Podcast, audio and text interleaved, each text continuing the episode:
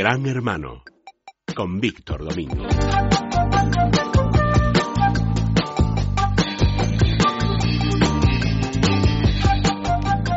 Don Víctor Domingo, ¿debemos estar preocupados por la ley Mordaza? ¿Qué Mm. pasa en Internet con esas cosas? ¿Puedo, ¿Puedo hablar por Internet o no? Pues tenemos que estar preocupados, pero no solamente en Internet, sino a nivel general. ¿Por qué? Con la, la ley de seguridad ciudadana que se ha puesto en marcha o que ya ha entrado en vigor es- desde esta semana, el 1 de julio, porque fundamentalmente tiene un, un problema y de luego en Internet eh, se ve de una manera muy fehaciente. Se pone por encima de la decisión judicial a la fuerza de seguridad del Estado, a la autoridad competente. ¿En qué sentido? En, en muchos. Ahora mismo las fuerzas de seguridad del Estado tienen la posibilidad de multar, de sancionar, incluso, bueno, pues antes se- también podía detener, pero todo eso tenía que pasar por un por el tamiz eh, que, que te da las garantías que te da un Estado de Derecho de que tiene que ser un juez el que decida sobre ello. ¿Y ahora no? Ahora mismo no.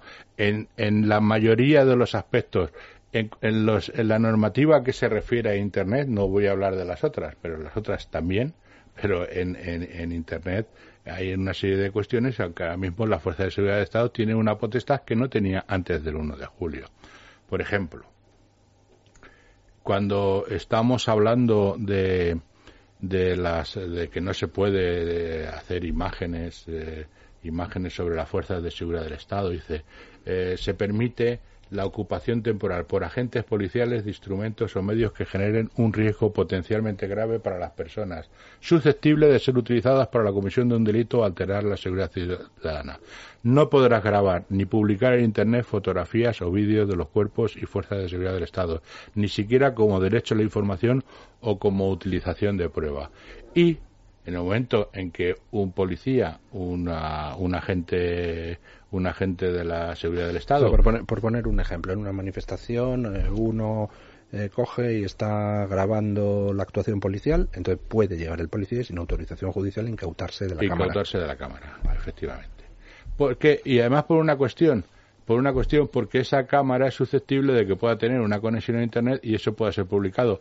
No está tan claro que usted no pueda grabar a un policía, sino la difusión de la imagen de ese policía en una actuación de estas características.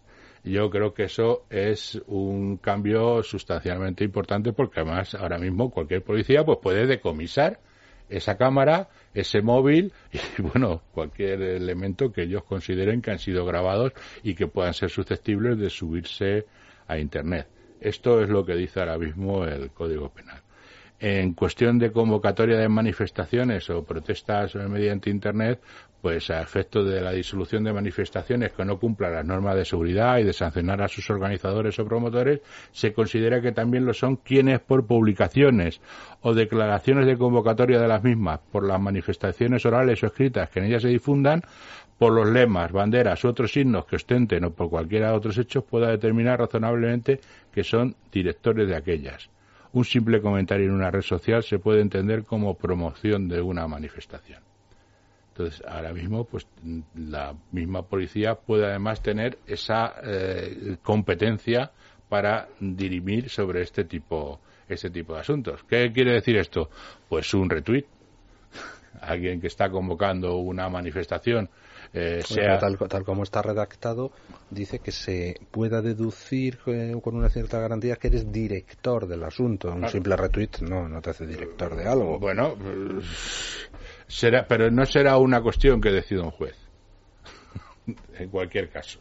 En cualquier caso. O sea, pero que es que ahora mismo tú puedes, puede haber un hashtag sobre una manifestación que se haga mañana en, en, Twitter y ha habido 2.000 retweets, entonces ahí hay una corresponsabilidad sobre ese tipo. En cualquier caso, genera una inseguridad una inseguridad ya jurídica, pero sobre todo una inseguridad a la hora de, de, de, del derecho a la, a, la libertad de expresión, ¿no? En, en materia de propiedad intelectual y eh, bueno pues hay un aumento por las denominadas penas de por piratería y hay entre seis meses y cuatro años por todo aquello de los listados ordenados, la, todo lo que, se, eh, que sean las webs de enlaces. Esto, digamos, de alguna, que de alguna manera es un complemento a la famosa ley SINDE, donde, y hay que recordar, porque yo creo que aquí el Partido Popular ha cometido un grave error, en el sentido de darle más importancia o dar prioridad a la Fuerza de Seguridad de Estado sobre, por encima de las decisiones judiciales. Pero eso lo inició la ley SINDE con la propiedad intelectual. Y aquí se complementa y se añaden un montón de penas para la web de enlaces a las descargas. En cuestiones de ofensas al honor, aquí sí, aquí, eh, aquí eh, la ley dice que tiene que ser el que tiene que dirimir sobre estas cuestiones. En general, la novedad tiene que ser el juez. Es el juez. Aquí, en este punto, sí. Eh, la novedad se refiere a las conductas que lesionen la dignidad de las personas mediante acciones que entrañen humillación, menosprecio o descrédito. También entendés cuando el delito se hubiera cometido a través de las tecnologías de la información y la comunicación, se prevé que sea el juez quien acuerde la retirada de contenidos.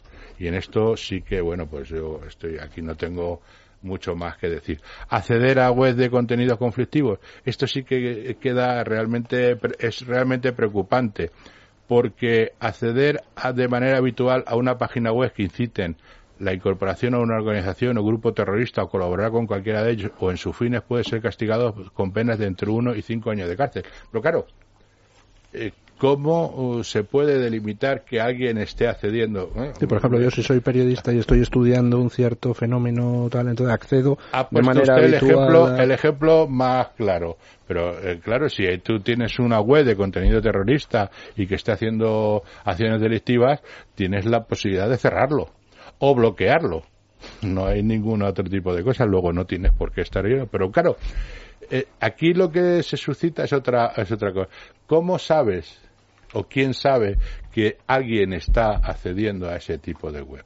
Aquí entramos en el planteamiento del cambio que comentamos en uno de los programas del enjuiciamiento criminal sobre el, el, agente el agente que está involucrado, que, que, se puede, incluso la persecución y, y digamos la, la la entrada a las comunicaciones de, de, las personas que están siendo perseguidas. Y aquí no se está hablando nada de jueces. ¿Cómo puede saber que un ciudadano puede entrar en una u en otra web si no hay una persecución que esté. Si no se han intervenido eh, eh, previamente las, comunicaciones. y de qué manera se hacen.